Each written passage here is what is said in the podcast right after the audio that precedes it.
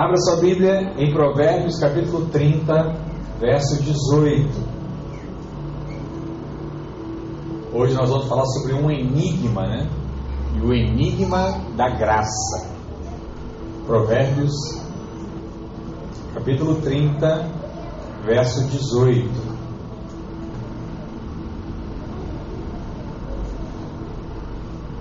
Diz assim a palavra do Senhor: Há três coisas que são maravilhosas demais para mim. Sim, há quatro que eu não entendo. Verso 19: O caminho da águia no céu, o caminho da cobra na penha, o caminho do navio no meio do mar, e o caminho do homem com uma donzela. Vamos orar mais uma vez? Pai, em nome de Jesus, nós abrimos o nosso coração e nos tornamos nessa hora disponíveis para ouvir a tua palavra, para sermos transformados pelo Senhor e pela tua glória. Que a tua palavra ministre algo poderoso ao nosso coração e produza transformação nessa manhã, em nome de Jesus. Amém. Amém. Glória a Deus. Irmãos, eu não sei se você já ouviu falar sobre isso, né? Mas o que seria um enigma? Um enigma, na verdade, é um fato ou uma pergunta considerado que difícil de interpretação. É, eu não sei responder. Como seria isso? Isso seria um enigma, né? E existem diversos enigmas. Coração de uma mulher, por exemplo, é um enigma, né? Você nunca sabe de fato o que está acontecendo ali, né? O que está, o que ela está pensando. Mas eu queria dar para você um exemplo hoje, né? Porque nós somos conhecidos como uma igreja que traz muitas aplicações. Eu queria trazer para você um exemplo de um enigma muito antigo que muitas pessoas talvez aqui já tenham ouvido em algum momento. Ele é chamado de o Enigma do Rio. Não sei quantos aqui já ouviram. E esse enigma conta que um homem ele ficou responsável de levar um lobo, uma cabra e um feixe de capim para o outro lado do rio. Só que existiam algumas condições para isso, né? A primeira delas é que o lobo não podia ficar sozinho com a cabra, porque se o lobo ficar sozinho com a cabra, ele comeria a cabra. E a cabra também não poderia ficar sozinha com o feixe de capim, porque senão ele comeria o feixe de capim. E a outra condição é que o homem só poderia levar um dessas três coisas por vez para o outro lado do rio. Então não podia levar o lobo e o feixe juntos. É o lobo uma vez, uma vez a cabra ou uma vez o feixe. E aí eu te pergunto: como é que esse homem consegue levar esses três elementos para o outro lado do rio, sem que o lobo fique sozinho com a cabra, ou a cabra fique sozinha com o feixe de capim? Alguém saberia essa resposta? Alguém lembra? Meus filhos já sabem, né? Porque eles foram a cobaia do, do teste. Mas eu vou te ajudar aqui porque nós não temos tanto tempo, né? Então, como é que seria isso? Primeiro, o homem faria a primeira viagem, ele levaria a cabra para o outro lado e deixaria o lobo com o feixe capim. Não tem problema, o lobo não vai comer o feixe, ele fica lá. Na segunda viagem, o homem leva o feixe de capim para o outro lado do rio e traz a cabra. Essa é a, é a jogada, né? Ele vai com o feixe e traz a cabra. Depois, na terceira viagem, ele leva o lobo, deixando o lobo lá com o feixe de capim, não tem problema. E aí ele volta com o barquinho vazio. E na quarta viagem, ele leva agora sim a cabra de volta para o outro lado do rio. Fácil ou não é fácil essa, irmãos? Essa é fácil demais, né? Você já pode contar amanhã, né? Hoje mesmo. Você sabe como é que você passa, né? Qualquer coisa eu te lembro a, a pergunta depois. E agora todo mundo está seguro. E eu quero te estimular né, a entrar nesse raciocínio para que você possa compreender também o enigma que eu quero te contar nessa manhã. Provérbios capítulo 30, versos 18 e 19, nada mais é do que um enigma né, que Salomão deixou lá, registrado na Bíblia, que ele mesmo não sabia responder, apesar de ser considerado o homem mais sábio da Bíblia. E eu quero compartilhar com você sobre isso hoje, sobre esse tema que nem Salomão conseguiu. Mas hoje, olha que coisa, hoje você pode descobrir esse enigma que foi compartilhado. Porque hoje você tem uma chave que Salomão não tinha naquela época. E a chave para compreender esse enigma é Cristo. Diga assim, diga assim comigo: Cristo, Ele é a chave. Se você tem Cristo, você tem tudo. Volta e meia eu digo isso, eu quero reafirmar para você que um dos desafios de qualquer pastor, de qualquer líder, de qualquer pai, de qualquer mãe cristã, é você conseguir desenhar um quadro de Cristo em cada instrução que você estiver dando. Porque se você conseguir desenhar Cristo para quem está te ouvindo, aquela pessoa irá compreender toda a mensagem. E vai ficar muito mais fácil para você persuadir ou para você conduzir alguém para onde você quer levar. Porque, biblicamente, a chave hermenêutica, que hermenêutica, para quem não sabe, é a parte da interpretação de algo, na Bíblia principalmente, a hermenêutica, a chave da hermenêutica sempre será Cristo. Porque tudo foi escrito por causa dele. E hoje eu quero te ajudar a colocar essa chave nas suas mãos para que você possa decifrar também esse enigma. Então, a primeira pergunta de Salomão que ficou sem resposta foi a seguinte: o caminho da águia no céu. Então, a primeira parte do enigma que Salomão não conseguiu entender é o caminho da águia no céu. Quando nós vamos à palavra de Deus, nós descobrimos que a águia ela é uma das faces de Cristo. Pastor, onde é que nós vemos isso? Lá em Apocalipse 4, verso 6, é mencionados acerca dos quatro seres viventes. E olha o que, que diz lá. Há diante do trono um como que mar de vidro, semelhante ao cristal, e também no meio do trono e à volta do trono quatro seres viventes, cheios de olhos por diante e por detrás. O primeiro ser vivente é semelhante a leão, o segundo semelhante a novilho, o terceiro tem rosto como de homem, e o quarto ser vivente é semelhante à águia quando está voando. Para quem já fez o curso de Apocalipse, vai lembrar aqui que cada uma dessas faces ela aponta para o Senhor Jesus. Ele é o leão da tribo de Judá, mas por outro, ele também é o novilho que foi imolado em nosso lugar. Mas Jesus também é a expressão e a imagem de Deus como homem. Então Jesus fez homem, a imagem e semelhança de Deus. Mas ao mesmo tempo, Jesus agora está no céu, observando tudo do lugar mais alto, como uma águia que voa muito alto. Os quatro seres viventes. Mas nós temos uma outra expressão na qual é mencionada acerca de Cristo também na Bíblia, que diz respeito aos quatro evangelhos. Eu não sei quem já teve essa curiosidade ou já ouviu também esse ensino, mas cada um dos quatro evangelhos aponta para algo relacionado a Cristo. Essa é uma dúvida que eu tive, não sei se você já teve alguma vez. Para que quatro livros contando a mesma história? Eu tive essa dúvida uma das primeiras vezes que eu li a Bíblia. Mas eu quero te mostrar que cada evangelho aponta para algo específico acerca de Jesus. Por exemplo, o evangelho de Mateus, ele é a face do leão porque ele é o evangelho do rei.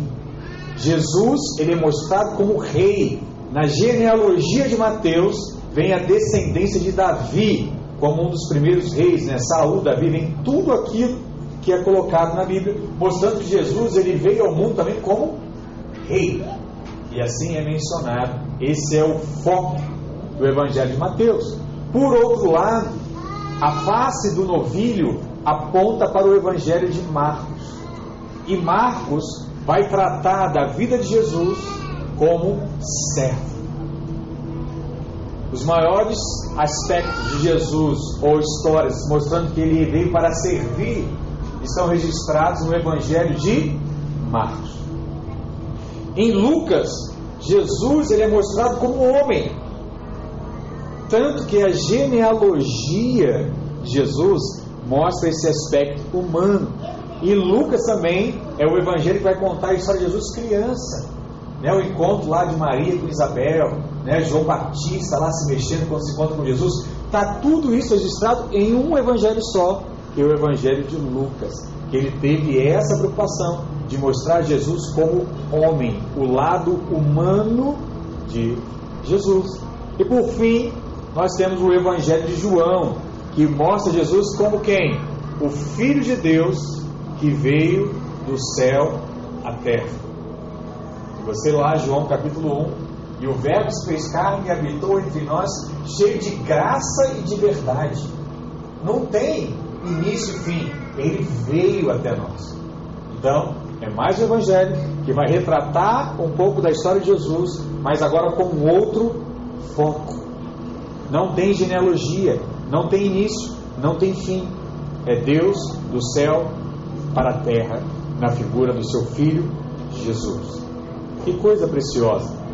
E um outro aspecto interessante também na Bíblia é acerca das quatro cores do tabernáculo. Nós já pregamos sobre isso aqui, e para quem tem mais tempo, eu vou recapitular para você. Se você não ouviu, você vai ouvir a primeira vez e vai entender também.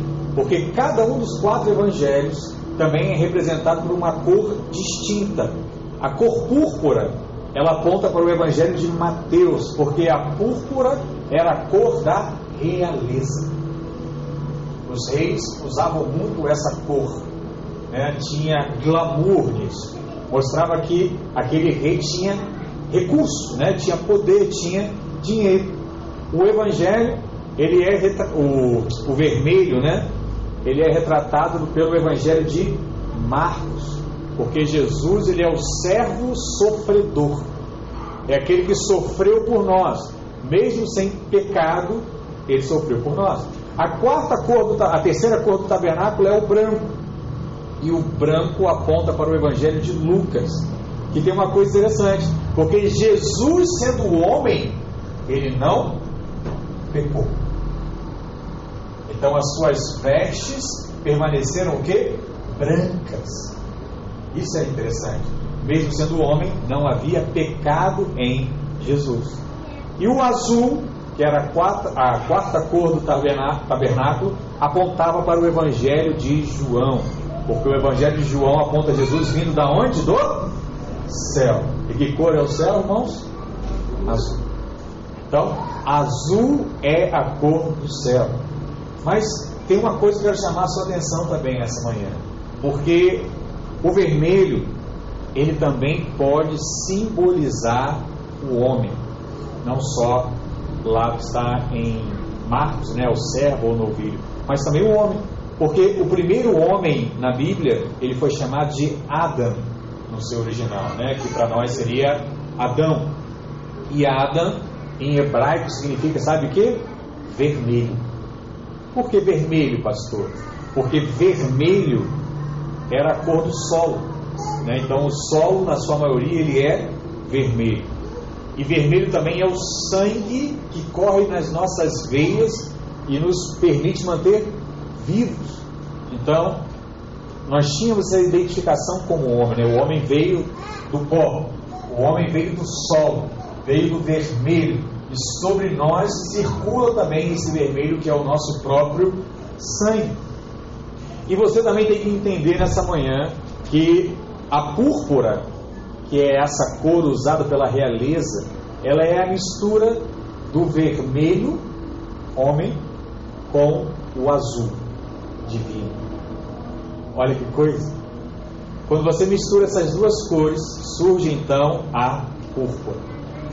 E assim como Jesus veio do céu, portanto ele é azul, e ele fez o homem, que é essa cor representada pelo vermelho, e a união dessas duas cores traz a realidade da realeza. Sabe o que Deus está querendo dizer hoje para você? Existe uma realeza destinada para você quando você junta essas duas coisas.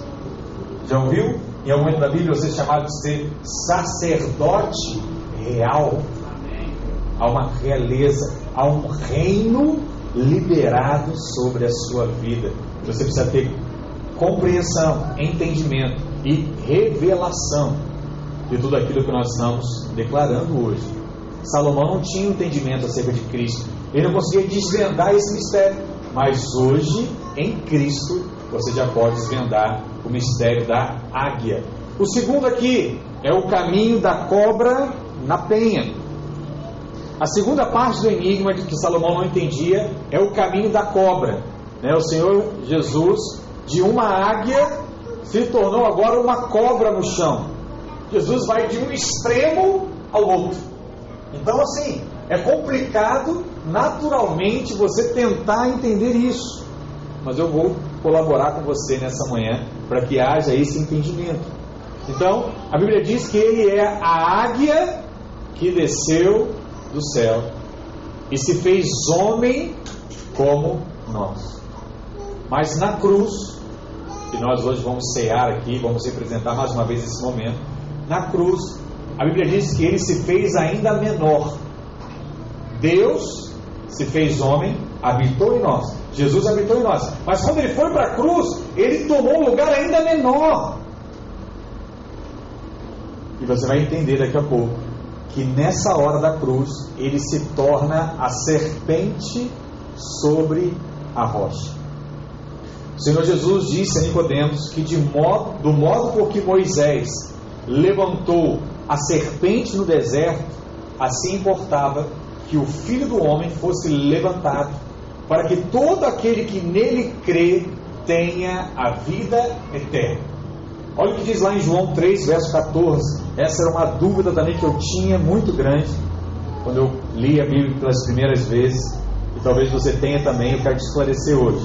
João 3, verso 14 diz assim: E do modo porque Moisés levantou a serpente no deserto, assim importa que o Filho do Homem seja levantado, para que todo que nele crê tenha a vida eterna. Pastor, que passagem é essa que Jesus está mencionando para Nicodemos? É a passagem do Antigo Testamento, lá de Números, capítulo 21, verso 3. E qual era a minha dúvida aqui? Como é que o Deus que abolia né, imagens manda criar isso que nós vamos ler aqui. Vamos ver se vocês conseguem compreender essa mensagem. Números 21, verso 3 diz assim: Ouviu, pois, o Senhor a voz de Israel e lhe entregou os cananeus. Os israelitas os destruíram totalmente, a eles e as suas cidades, e aquele lugar se chamou Orma. Então partiram do monte Or pelo caminho do Mar Vermelho, a rodear a terra de Edom. Porém, o povo se tornou impaciente no caminho, né? começou a reclamar. Verso 5: E o povo falou contra Deus e contra Moisés: Por que nos fizeste subir do Egito para que morramos nesse deserto, onde não há pão nem água? E a nossa alma tem fastio deste pão vil. Deixa eu te lembrar uma coisa: nesse momento, o povo já tinha sido liberto do Egito, já tinha passado a pés a seco o Mar Vermelho e já estavam nessa parte da sua caminhada no deserto. Então, já tinham visto algum milagre, sim ou não? Já. Mas ainda era pouco. Verso 6: Então o Senhor mandou entre o povo serpentes abrasadoras, que mordiam o povo, e morreram muitos do povo de Israel. Veio o povo a Moisés e disse: Havemos pecado porque temos falado contra o Senhor e contra ti, né? Esse aqui é Moisés. Ora o Senhor que tire de nós as serpentes. Isso é muito legal, irmão. Você vai ver isso daqui a pouco também. Porque toda vez que você tem um problema, a primeira coisa que você pede é: Deus, tira esse problema da minha vida. É o que eles falaram: Deus, tira essas serpentes daqui. Então Moisés orou pelo povo. Disse o Senhor a Moisés: Faze uma serpente abrasadora, põe-na sobre uma haste, e será que todo mordido que a mirar, que olhar para ela, viverá. Verso 9: Fez Moisés uma serpente de bronze e a pôs sobre uma haste. Sendo alguém mordido por alguma serpente, se olhava para de bronze, sarava. Bom, se cumprisse aquele ritual, havia de fato a cura. Por 40 anos, Deus havia dado maná. O pão que descia do céu, você abria a porta, não tinha nem que ir até a padaria comprar ainda. Como eu já falei aqui outras vezes, né? Não tinha nem que mandar o mais velho ou o mais novo, vai, você na padaria, já fui hoje, já fui ontem, manda outro. Tem que descer a escada, tem que subir a ladeira. Não! Naquela época não, era só abrir a porta e pegar né, o alimento necessário para você se sustentar todo o dia. Mas eles reclamavam. Por causa disso, a Bíblia diz que Deus permitiu que viessem serpentes abrasadoras sobre aquele povo. E eu quero te falar algo. Muitas vezes, serpentes têm vindo sobre você e têm atacado o seu casamento, e têm atacado as suas finanças, e até mesmo têm produzido enfermidades na sua vida. E a solução de Deus para aquele povo, naquele dia, é a mesma solução para hoje. Sabe qual é a solução dos problemas do seu casamento? Sabe qual é a solução dos seus problemas de doença, enfermidade? Sabe qual é a solução para as suas finanças? Diga assim comigo: eu preciso olhar para Cristo. Ele é a solução. Porque quando o povo era mordido pelas serpentes, eles foram até Moisés e disseram: Moisés, havemos pecado, porque temos falado contra o Senhor e contra ti. Pelo amor de Deus, ore ao Senhor para que tire essas serpentes de nós. Faça isso. E é isso que eu quero chamar a sua atenção também. Porque o pedido das pessoas é sempre o mesmo. Tire o meu problema financeiro. Ó Deus, remova a minha luta. Mude essa situação. Nós sempre oramos para que Deus remova as nossas serpentes. A oração é sempre a mesma. Mas eu te falar uma coisa: se Deus tivesse apenas removido as serpentes, o povo continuaria o mesmo. Passaria um tempo, eles encontrariam outro motivo para reclamar, para murmurar. Eles haviam sido picados e apenas remover a cobra não iria curá-los.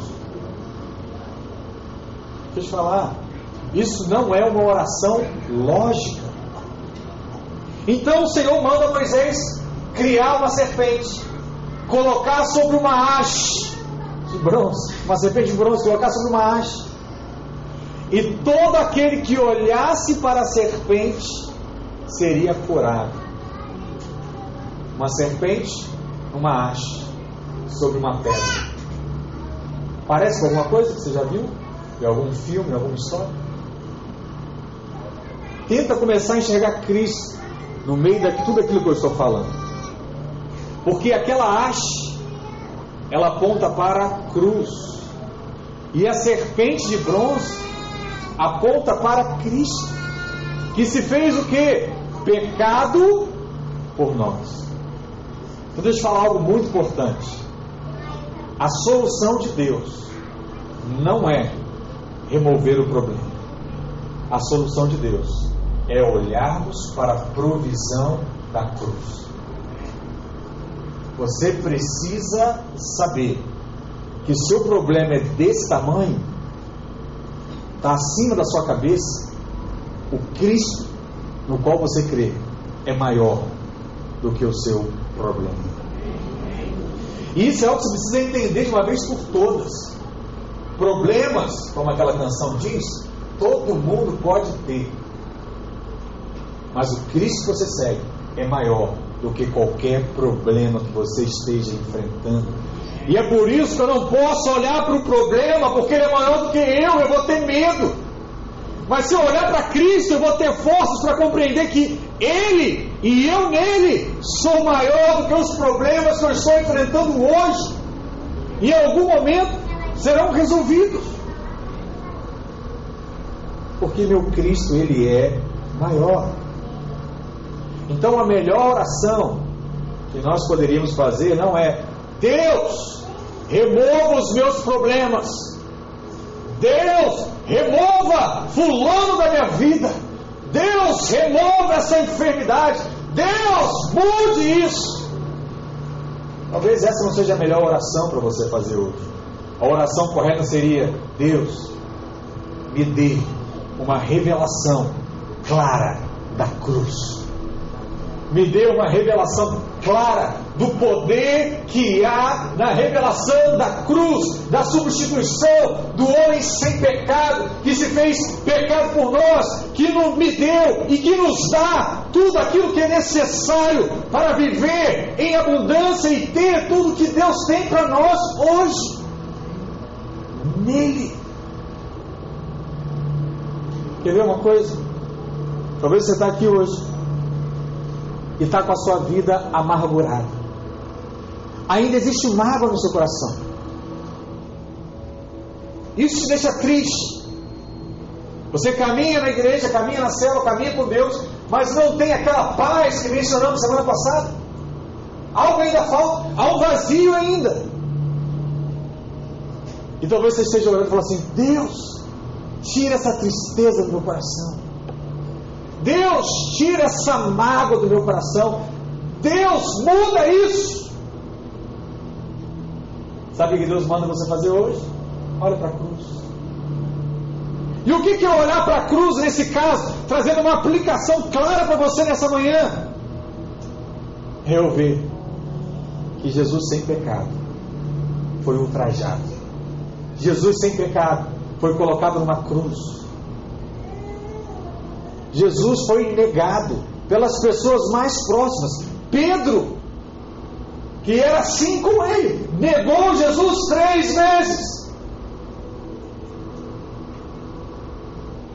Será que o que essa pessoa fez com você hoje é maior do que fizeram com Jesus? Porque Jesus, naquela cruz, enquanto um soldado romano pegava um, um ferro e furava suas mãos seus pés. Sabe o que Jesus dizia para aquele homem? Pai, perdoa ele, porque ele não sabe o que ele está fazendo.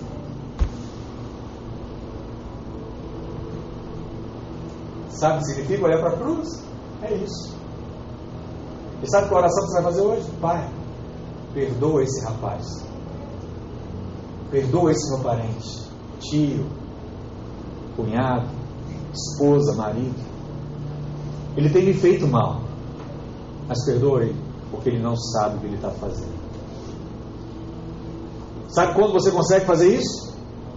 Só quando você olha para a cruz. Só olhando para a cruz. Porque se você não olhar para a cruz, sabe que é a oração você vai fazer? Deus leva ele. Essa é a oração. Mas quando você olha para a cruz e fala, Deus, muda eu. Eu quero ser cada vez mais parecido com o Senhor. Porque se Deus levasse todo mundo que você já pediu, talvez você estivesse sozinho na terra hoje. Porque só você é perfeito, todo mundo é errado. Mas algo precisa mudar em nós. Algo precisa mudar no nosso coração. Deus mandou que Moisés fizesse uma serpente de bronze e colocasse na ponta de uma haste. Qualquer um que olhasse para a serpente seria imediatamente curado. Veja, Deus não fez nada com as serpentes. Elas continuaram lá. Mas agora não tinham mais poder de ferir o homem para matá-lo.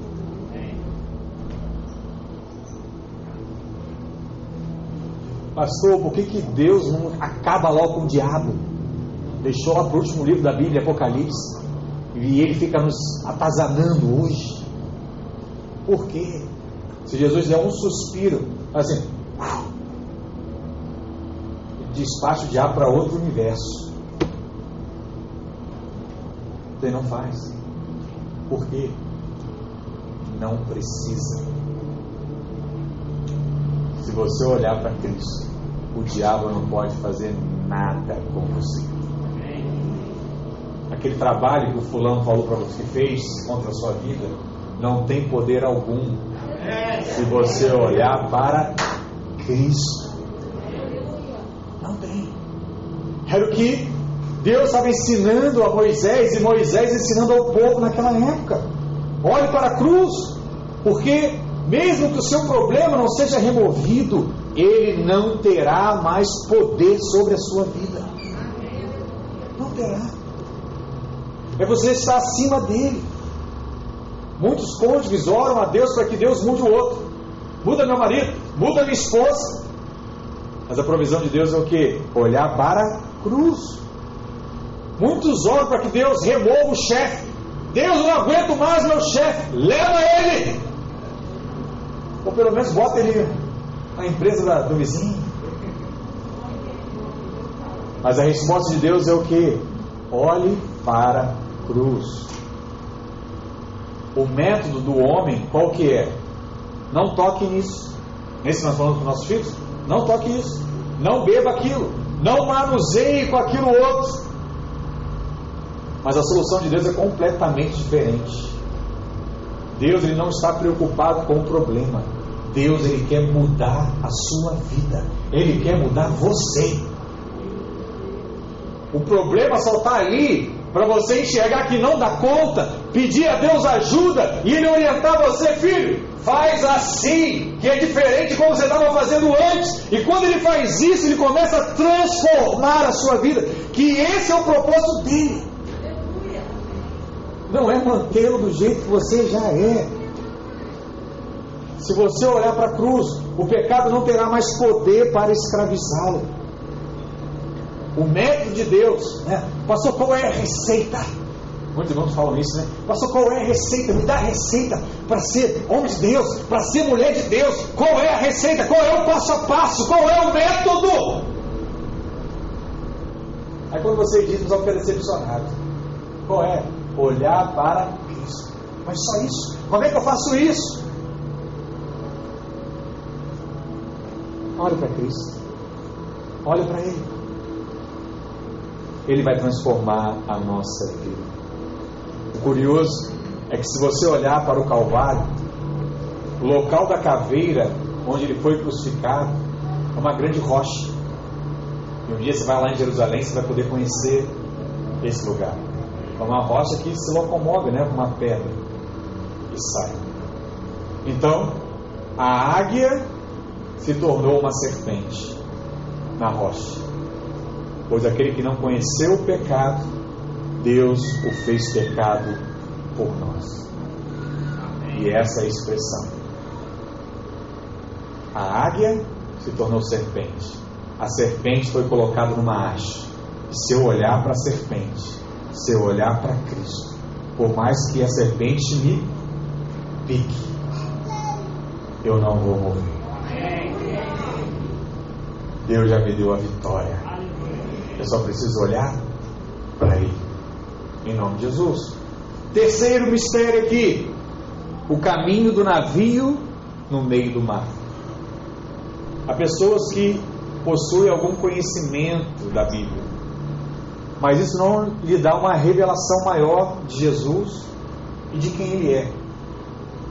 Essa pessoa maravilhosa.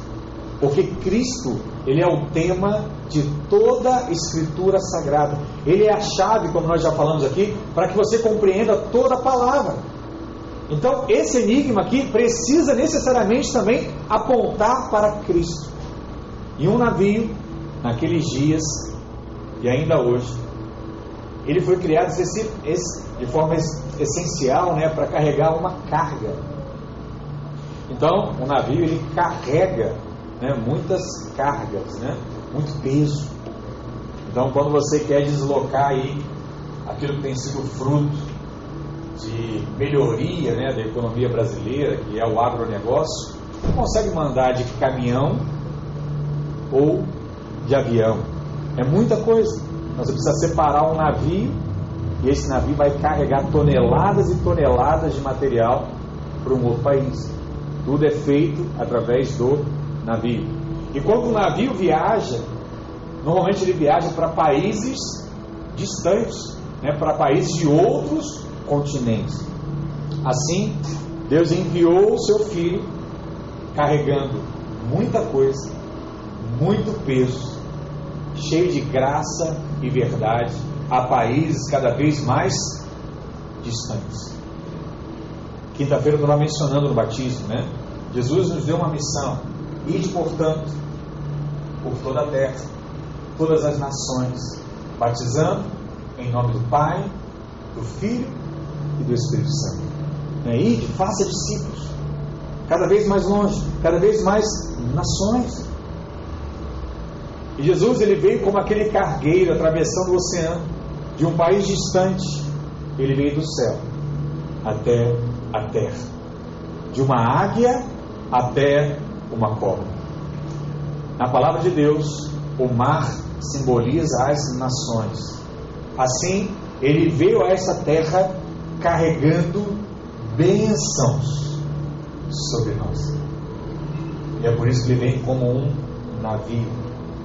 Embora o homem tenha sido rejeitado, aqueles que creram, João diz isso, receberam o poder de serem feitos o quê? Filhos de Deus, através de um espírito de adoção. Nós agora somos filhos de Deus. E agora, feitos filhos, somos também o quê? Fala, herdeiro. Tem uma escritura agora com o teu nome dizendo: olha, já que você é filho, você tem direito a toda a herança do seu pai. Somos herdeiros. De quê? De todas as bênçãos de Deus. O que Salomão não entendeu é que Cristo, presta atenção, receba agora, hein, em nome de Jesus. Salomão não entendeu que Cristo fará uma transferência de riquezas, trazendo as riquezas das nações sobre o povo de Deus, sobre aqueles que creem, olham para Cristo conforme está profetizado lá em Isaías capítulo 60, verso 16. Olha o que diz: Mamarás o leite das nações, e te alimentarás ao peito dos reis. Saberá que eu sou o Senhor, o seu, o teu Salvador, o teu Redentor, o poderoso de Jacó. As nações irão te alimentar. Aleluia. Pastor, eu só queria ter um negócio, eu só queria ter uma empresa. Você só queria isso. Deus vai colocar uma multinacional sobre as suas mãos. Estava vindo hoje para cá, estava vindo a CBN, estava dando uma entrevista com um dos, um dos empresários da, da Suzano, né, uma empresa de papel, ele contando a história da empresa. Impressionante como saiu de uma agricultura familiar e se tornou uma potência de empresa mundial como é. Deus pode fazer também com a sua vida. Na verdade, é um dos propósitos registrados na palavra de Deus para aquele que crê. Amém? Tem alguém que crê aqui? Amém. E por último, o outro mistério que Salomão não conseguiu desvendar é o caminho do homem com uma donzela. Ele não entendia. Não sei aqui também quantos lembram da história de Salomão. Mas Salomão foi um homem que teve mil mulheres em sua vida. Então, obviamente, ele não está se referindo aqui a algo natural, porque ele conhecia vários donzelos. Não é algo natural que está dizendo. Então, deve ter um sentido espiritual para o homem né, e a sua donzela né, e a sua virgem. E eu quero te chamar a atenção para mais uma vez você usar a chave. Qual é a chave? Cristo. Temos que usar Cristo também para entender esse mistério. Hoje, nós temos sabedoria de Deus. Hoje você tem, sabe o que a Bíblia diz? A mente de Cristo. Tem noção disso? Da responsabilidade, né? De, do, do, talento que. Às vezes eu fico, eu fico em crise, irmão. Quando a pessoa fala assim, ai pastor, eu não consigo aprender isso. Ah, não é possível, ele não leu a Bíblia ainda. Como é que o cara tem a mente de Cristo, tem a coragem de falar que não consegue entender isso? Eu fico chateado. Eu falei assim, não, vamos lá, vou te ensinar, você vai entender, você vai aprender isso. Quer deixar o pastor chateado e falar assim, pastor, não consigo isso. Então não fale isso para mim, tá bom? Me peça ajuda. Assim, pastor, não estou conseguindo, me ajuda. Eu, eu vibro um pouquinho mais. Por quê? Você tem a mente de Cristo. A mente de Cristo vai te ajudar a resolver qualquer problema da sua vida. Há essa sabedoria. Você tem algo que as pessoas no passado não tinham. E o que que hoje nos foi revelado? Duas coisas. Cristo, Antigo Testamento não existia a figura de Jesus, e muito menos de Cristo. Jesus, o homem, Cristo, a obra completa, né? o homem ressurreto, Jesus, Deus, já fazendo toda a obra. Cristo é uma figura que não existia. E a outra figura que não existia era qual? Diga assim comigo: a igreja. Você sabe qual é o segredo mais bem guardado de Deus que nem Salomão sabia? Todos os profetas, santos e homens juntos do Antigo Testamento nunca souberam desse segredo. Você sabe qual é o segredo? A igreja. Ninguém sabia acerca disso. E a igreja é o segredo mais bem guardado de Deus. Porque o diabo, ele quer transformar a igreja em um edifício. O diabo quer transformar a igreja num, numa organização, um departamento clerical. Mas a verdade é que a igreja é maior do que tudo isso. Na verdade, a igreja é a maior organização do universo. E ela é a única sociedade na Terra em que a sua desqualificação é a qualificação para entrar. Já viu um negócio desse? Você vai entrar numa empresa, você vai entregar o seu currículo, vai fazer uma entrevista, e o que, que a pessoa quer? O melhor, sim ou não? Você vai escolher o melhor. Então me dá o seu currículo aqui, onde é que você já trabalhou, o que, que você sabe fazer, quantas línguas você fala. Ah, inglês, hum, alemão, ok. Estudou aonde? Ah, estudei na IBMEC. Ah, legal. Né, o curso lá, a graduação é 10, 15 mil reais, então você deve ser alguém né, que tem uma condição financeira, ou estudou numa das melhores escolas. Né? Qual é o seu time de futebol? Não, essa pergunta não vai ter, mas o que que. é só você acordar, irmão. Mas eu ia fazer uma outra mais pesada de time hoje, mas eu estou me segurando aqui. Bem no final eu faço. Mas é assim. Há vários questionamentos. Então, se você for o melhor, você entra. Para entrar na igreja é o contrário. O quão pior você é? Olha, pastor, eu já pequei. Eu já provei. O senhor não sabe o que eu fiz no verão passado. Eu acho que se eu contar para o senhor, se eu cair para trás agora. Esse é o meu currículo, pastor. A pessoa falou que é você. Pode entrar, está aprovado, filho. Vem. Que isso, pastor? Isso é um absurdo! Eu achei que a igreja ela foi feita para os perfeitos. Não. A igreja foi feita para os imperfeitos, doentes, necessitados. Esse é o propósito.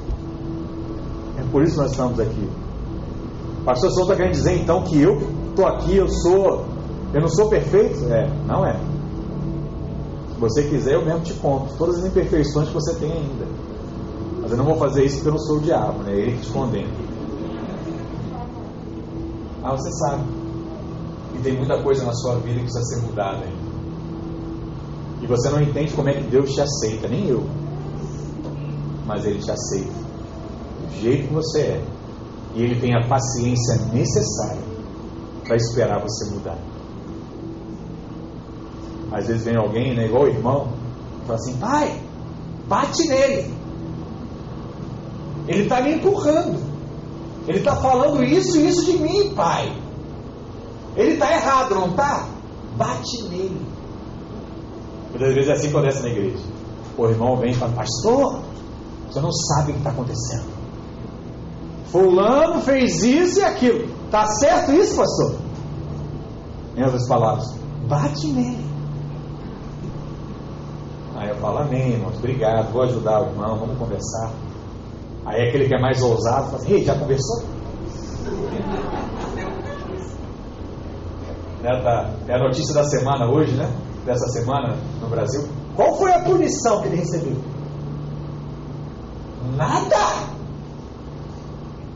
Ele não fez, pastor, o Senhor não fez nada. Aí você vai, você vai para a mídia. Absurdo. Entra lá no Instagram. Fulano fez isso e aquilo. Contei para o pastor, ele não fez nada. Os irmãos acham certo não fazer nada nesse caso? Engraçado, né? A gente muda os contextos, muda as histórias, mas é tudo a mesma coisa. Porque a gente não aceita que uma pessoa imperfeita necessita de ajuda. E pior, você não consegue perceber que você é essa pessoa imperfeita. Você só se julga ser superior aos outros, mas você não é nada. Não é nada. Nós sem Deus não somos nada. Se você é alguma coisa hoje, é porque você já teve uma revelação pequena do que Deus é. Quando a sua revelação aumentar, mais você será nele, não em você. Esse é o segredo. Efésios 3,8 diz o seguinte: A mim, olha o que Paulo está dizendo. Alguém já ouviu falar de Paulo aqui? Apóstolo Paulo, já ouviram falar? Escreveu vários livros na Bíblia. Na linguagem de hoje, ele seria, sabe o que? O cara. Se eu dissesse para você Paulo está vindo aqui hoje, é, não ia ter espaço. Paulo, Paulo, Paulo, Paulo do lenço. O Paulo, aquele que andou com o outro lá da sombra, a sombra cura? Cadê? Eu vou lá. Olha o que Paulo diz: A mim, o menor de todos os santos, menor, me foi dada essa graça de pregar aos gentios o evangelho das insondáveis pobrezas de Cristo. Não, não, riquezas. Riquezas de Cristo. Verso 9. E manifestar qual seja a dispensação. Dispensação é período de tempo, tá? Período de tempo do mistério. Desde os séculos, oculto em Deus. Estava oculto esse mistério por muitos anos. Que criou todas as coisas. Verso 10. Para que Diga, para quê? Pela igreja, a multiforme sabedoria de Deus se torne conhecida agora dos principados e potestades nos lugares celestiais. Resumindo, nem o diabo sabia disso. Nem ele. A igreja é o segredo mais bem guardado por Deus até hoje. E todas as unções de Deus e todas as insondáveis riquezas de Cristo foram dadas, sabe para quem? Para a igreja. Se eu quero receber isso, eu tenho que ter Cristo e tem que ter também o que? A igreja.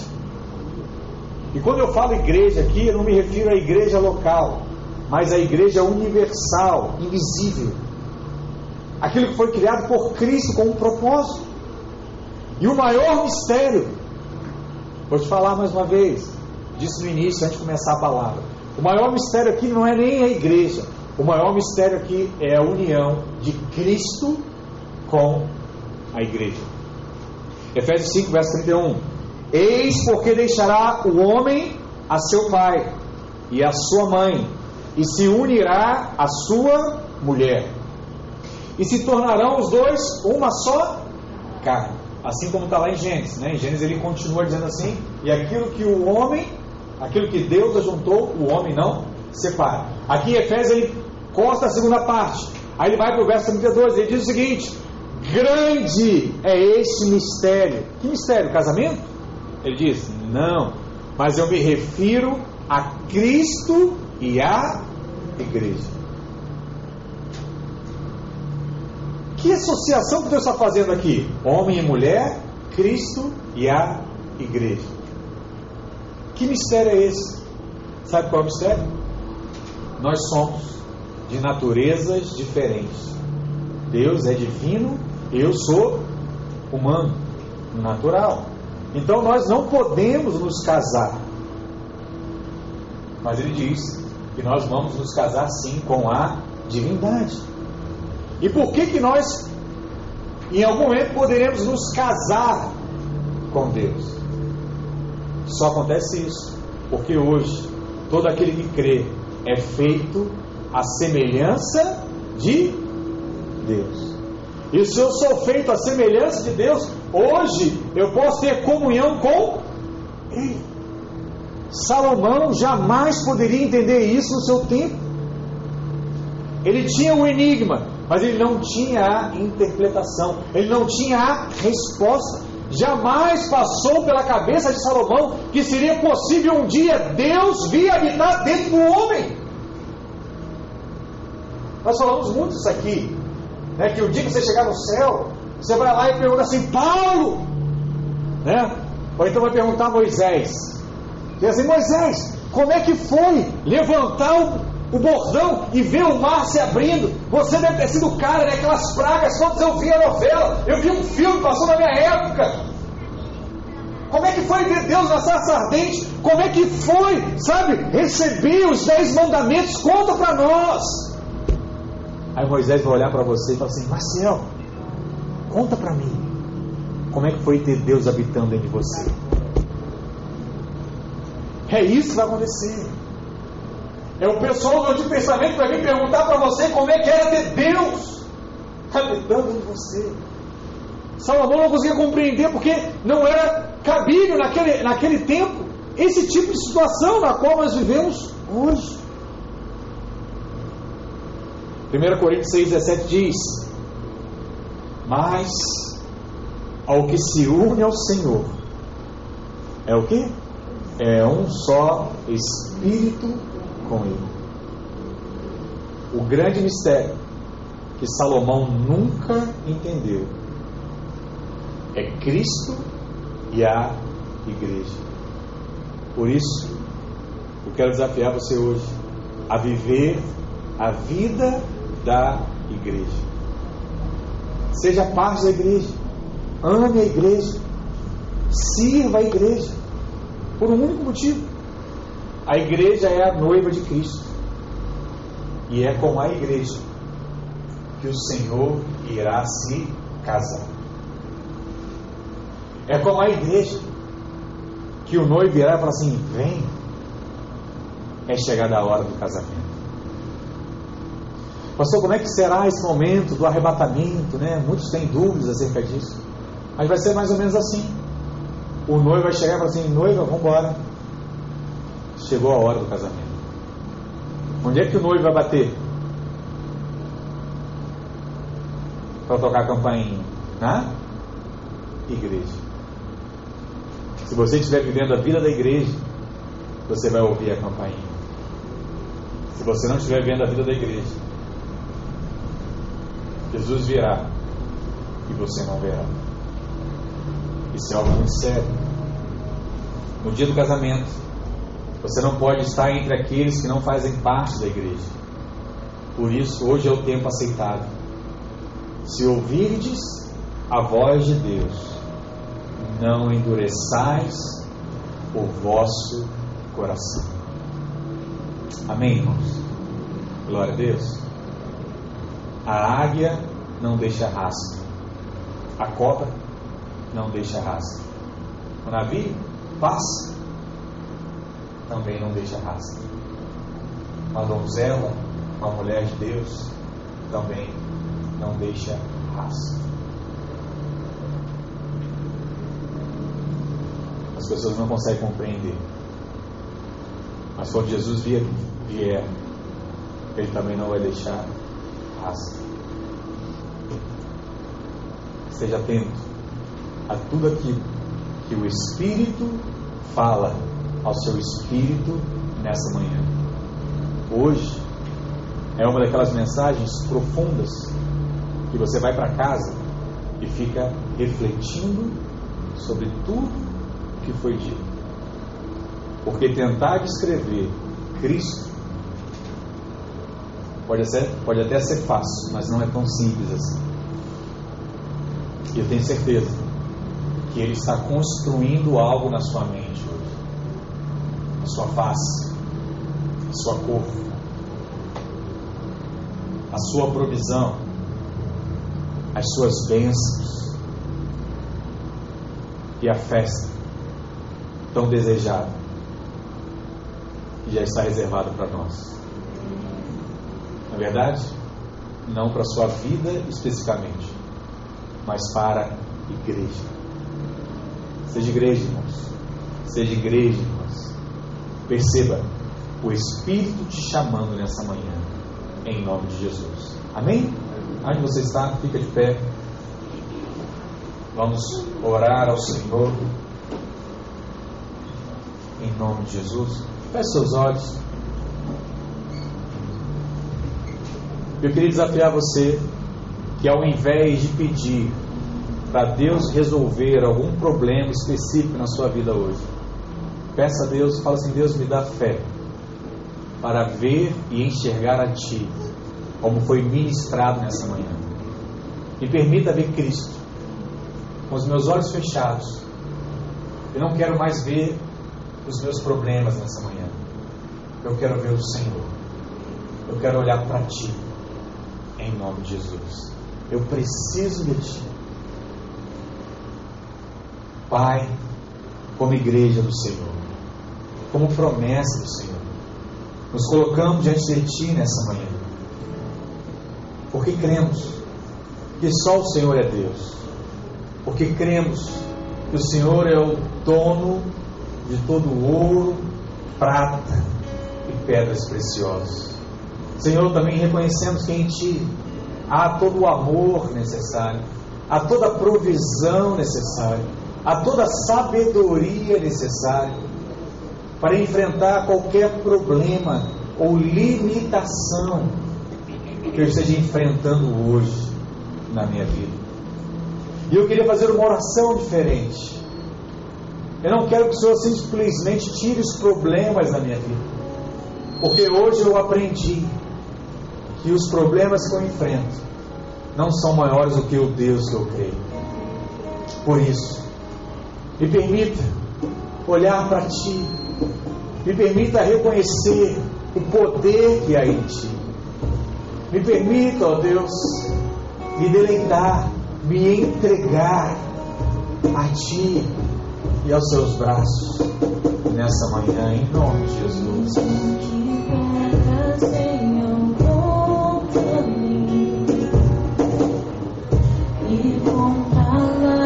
Stay on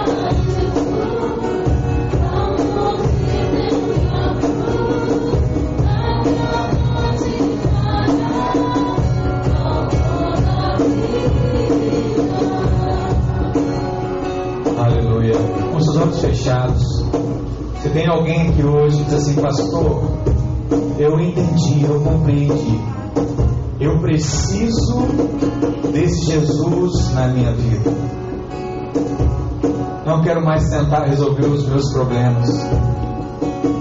Eu quero me encontrar com aquele que é capaz de resolver qualquer problema da minha vida. E eu queria tomar uma decisão por ele nessa manhã. Se tem alguém assim aqui hoje com os olhos fechados, eu queria que você levantasse uma das suas mãos. Você que diz: Olha, eu quero. Eu quero entregar a minha vida.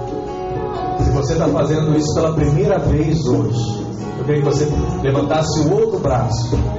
Assim, pastor, é a primeira vez que eu decido de fato entregar minha vida a Jesus quero entregar completamente. Amém? Eu quero mais uma lição de fé sua. Se assim você decidiu, eu queria que você saísse do seu lugar e viesse aqui na frente. Eu quero orar por você em nome de Jesus. Amém? Sai do seu lugar, vem aqui.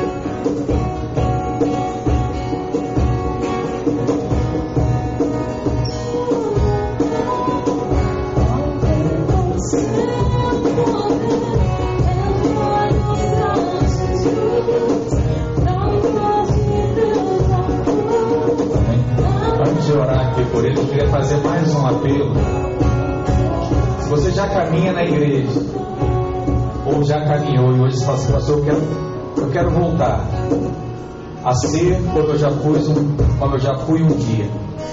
Já fui alguém que se envolveu completamente com a obra, com a igreja, que cuidava da igreja. Hoje eu me sinto afastado, hoje eu me sinto longe.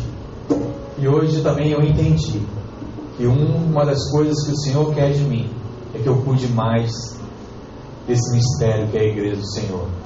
Se você está assim hoje, eu queria que você também viesse aqui à frente, eu também quero orar por você. Você quer voltar com tudo aquilo que Deus já fez na sua vida um dia. Amém? Também pode ser desse lugar, vem aqui. Nós vamos cantar esse louvor e eu quero estar tá orando pela sua vida. Queria chamar aqui os líderes aqui para me ajudarem. Amém? Pôr as mãos, a orar. Você pode vir, amém? Não se sinta constrangido, não. Aqui é o lugar. Deus fazer nova todas as coisas.